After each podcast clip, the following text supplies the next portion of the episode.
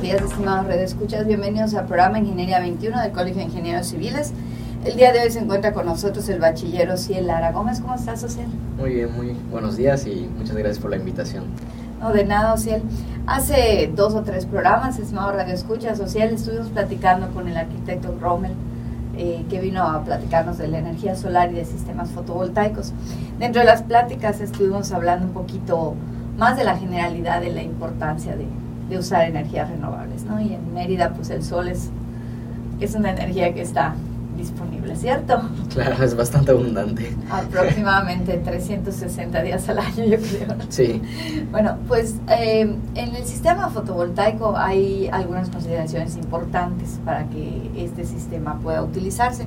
Entre ellas entiendo que es la cantidad de paneles. Correcto. Que nos va a dar la cantidad de energía que puedo usar para Sí. operar mi, mi sistema eléctrico, ¿ok? Pero hay una parte muy importante de la que quisiéramos que nos platicaras, que es la orientación de los paneles. Sí es cierto que el sol está, pero el sol está con una trayectoria y con una orientación. ¿Nos podrías hablar de ello? Sí, claro. Eh, una de las características, como bien mencionó, eh, es la orientación de los paneles. Ok. Y esto es debido a lo que es la geometría solar que tenemos pues, con respecto al Sol de nuestro planeta. Ok. Eh, dos grandes consideraciones a tomar son lo que son los movimientos de, que tiene la Tierra, los movimientos de rotación y traslación. Entonces eso nos hace ya tener una idea de la posición del Sol con respecto a la Tierra y cómo podemos aprovechar esa energía. Eh, es bastante interesante porque pues eh, tenemos una cierta inclinación que hace eh, un factor pues imprescindible al tomar en cuenta este, los sistemas fotovoltaicos, que es la inclinación que tiene eh, con respecto al- al- a la línea ecuatorial, con respecto al Sol, Ok. que es aproximadamente 23.45 grados. ¿Aquí o en cualquier De manera lado? general, la, De la manera Tierra, general, la. Tierra, si vemos los polos de la Tierra, eh, no está eh, completamente a 90 grados en, la elíptica del- de, la órbita de o sea, la Tierra. nuestra esfera no está totalmente pareja, ¿no? Sino que está Exacto, inclinadita. ¿no? está inclinada y esa inclinación es de 23.45 grados aproximadamente. Ok, ok. Entonces eso ya nos da una, un punto de referencia en el que nosotros tenemos que orientar de manera correcta nuestros paneles, porque si lo orientamos de manera incorrecta, o no vamos a generar la energía suficiente, o vamos a tener muchas pérdidas en el sistema, que es lo que no se busca, porque incrementaría los costos en el, en el sistema y no serviría de manera adecuada, ¿no?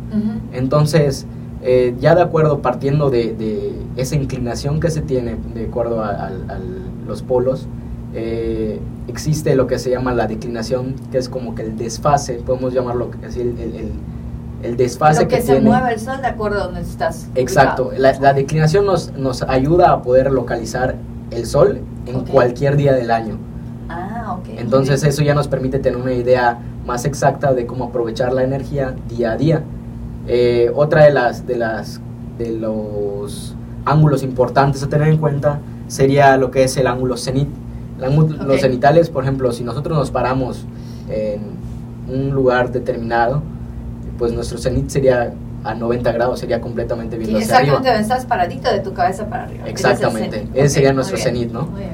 Entonces, nosotros lo que buscamos en, en- en la energía fotovoltaica es que nuestro ángulo cenital sea lo más cercano a cero. ¿Por qué? Los rayos solares, cuando inciden en el panel fotovoltaico, se aprovechan de manera eh, de mayor, con mayor eficiencia cuando los rayos están perpendicular completamente al panel. Ok, ok. Entonces tenemos que buscar en qué posición tenemos la mayor cantidad de rayos que golpeen al panel de manera perpendicular.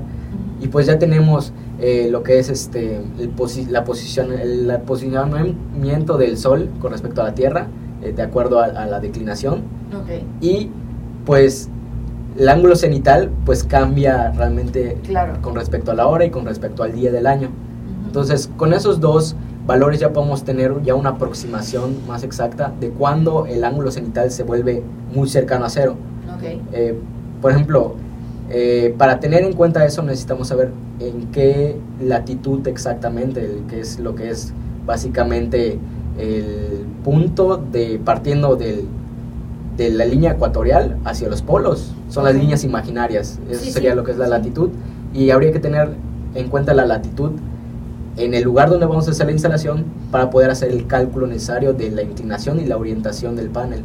O sea, cuando tienes un, este, una residencia o una escuela o una industria o un comercio, cualquier tipo de, este, de edificio en el que vayas a poner paneles solares, requieres, por decirlo como le decimos ahorita, tu georreferencia. O sea, requieres poner una tus coordenadas. ¿Para qué? Para que en base a esas coordenadas tú puedas calcular tu, este, tu cenit de los paneles y tu declinación. ¿Es correcto?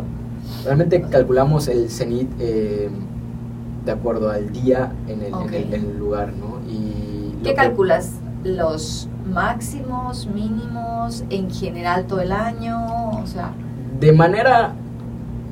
Existen dos tipos de instalaciones solares. las que son, este, por así decir, que están automatizadas para que tengan un sistema de seguimiento, que ya no necesitarían un posicionamiento pues especial, porque pues los sistemas de posicionamiento ya tienen, son de dos tipos, los que tienen un sistema de seguimiento por sensores o los que tienen un sistema de seguimiento por ecuaciones, que pues de acuerdo a la ecuación que se le mete al sistema es como va a estar funcionando los se va a mover de alguna días. Exacto. Se va a seguir al sol. Exactamente. Entonces, lo que usualmente es más eficiente es combinar esos dos sistemas para que pues se pueda eficientar la, la, generación en el panel. Pero en el caso de los sistemas que son más comunes en, en, residencias y en la mayoría de las instalaciones, pues son los sistemas que están fijos, fijos completamente. Entonces, pues hay que tomar el día eh, más crítico, ¿no? En nuestro caso sería lo que es el 21 de diciembre, 21-22 de diciembre, que es nuestro solsticio de, de invierno porque ese día tenemos, estamos más propensos a tener más sombras. Y pues las sombras en un sistema fotovoltaico son como que el enemigo de todo el sistema, ¿no? Y eso no nos convendría. Entonces tomamos ese día de referencia para poder decir, ok, en este día, ¿cuál es la... La mejor inclinación, la mejor posición. Tratamos de ponerlo la mejor inclinación en el peor día para que los demás días podamos tener una producción máxima, por así decirlo. Entonces, de esa manera generalizamos la instalación de ese panel fotovoltaico, ¿no? Ya se hace una, para calcular lo que es el ángulo cenital se hace una resta, bueno, es una suma, ¿no? Pero pues depende Del, del, número, si es negativo o positivo, de lo que es el, la declinación con, el, con la latitud. Con la latitud. Y eso ya nos daría eh, un ángulo cenital. Por eso, por ejemplo, en el solsticio de, de invierno, nuestra declinación está a 23.45 grados exactamente, que es la declinación que, es la inclinación que tiene la, la, Tierra con respecto al plano ecuatorial. Entonces, si hacemos esa resta... estamos nosotros? Sí, del hemisferio norte. Del hemisferio norte, sí. Eh, entonces, si hacemos esa resta, vemos que da un número muy cercano a cero. Entonces, en ese día ya podemos decir, nuestro ángulo cenital está muy cercano a cero y podemos orientarlo a la latitud que tenemos en el lugar, que nuestra latitud en Mérida es 20, eh, 21 grados, más que nada se redondea a 21 grados. Entonces por eso es la decisión de que al menos de manera general en, lo que es Mérida, la península de Yucatán y todos los alrededores, pues se inclina a, una, a, un, a un ángulo de 21 grados. Y pues está viendo respecto al sur porque pues ya entra un concepto que es eh, lo que es la... Nosotros le llamamos ventana solar, que es lo que nos permite saber en las horas del día pues cómo va yendo el sol. ¿Cómo va realmente no, no siempre sale el sol de este a oeste, realmente va cambiando con respecto al día, pero tenemos que ver también cómo va cambiando durante las horas del día, porque pues eh, eso es lo que nos importa, no podemos orientarlo donde solo nos va a dar una hora porque no vamos a generar la mayor cantidad de tiempo, ¿no?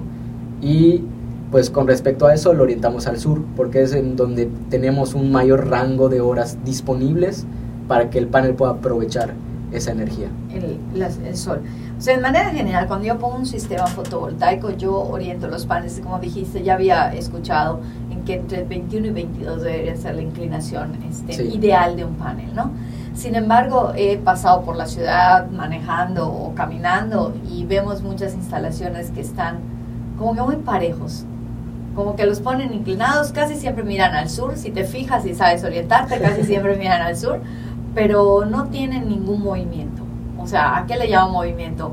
No los veo traspolados o buscando alguna inclinación específica, sino que siempre están todos, todos de la misma manera. Eso podría ser incorrecto o podrías perder eficiencia si necesitaríamos realmente ah, como que aprovechar toda una azotea bien y orientarlos, aunque no quedaran todos igualitos. Sí, sí se podría. Realmente la orientación lo que hace realmente es eh, eficientar la, la, generación del sistema.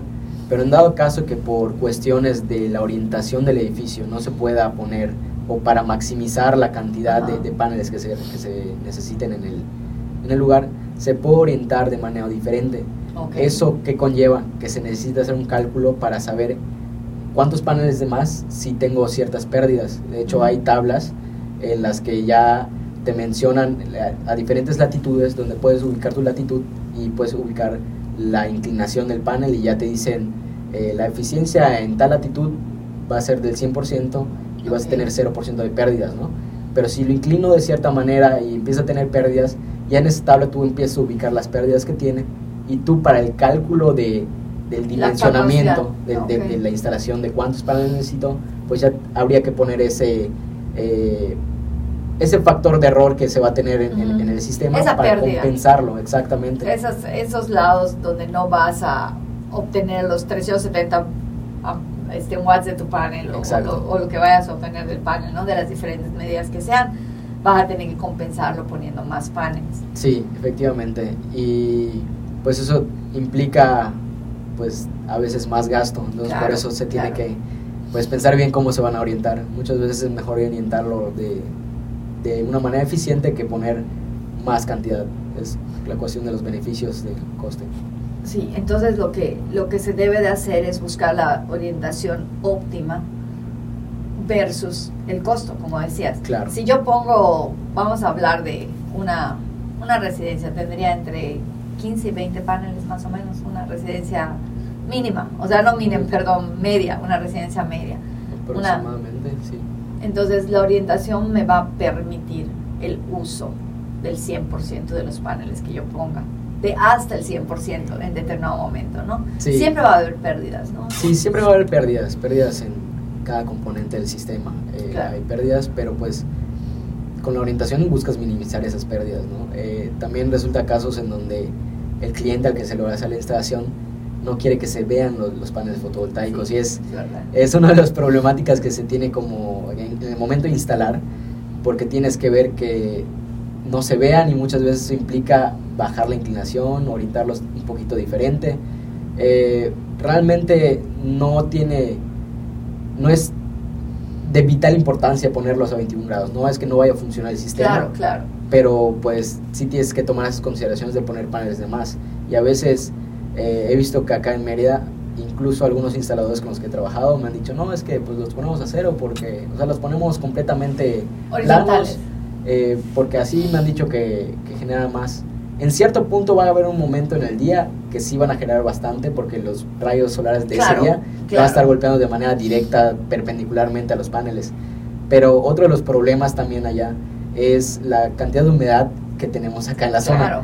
Entonces, eh, los paneles tienen orificios de drenaje, que está prohibido usar esos orificios para conectar algo en el panel. Está muy prohibido porque pues es la manera como el panel pues se protege a sí mismo. Claro, claro y ponerlos de manera completamente horizontal plana eh, no ayuda de nada. De hecho, eh, hay instalaciones en las que por ponerlos en esa posición, el marco, a pesar de que es de aluminio y, en teoría no, se debe, no le debe pasar nada a ese marco, pues empieza a deteriorarse y eso causa eh, fallos a tierra, causa drenajes de, de, corriente. Entonces, son consideraciones que también hay que tener en cuenta. No, no es que no se pueda, pero sí es de, de pensarse.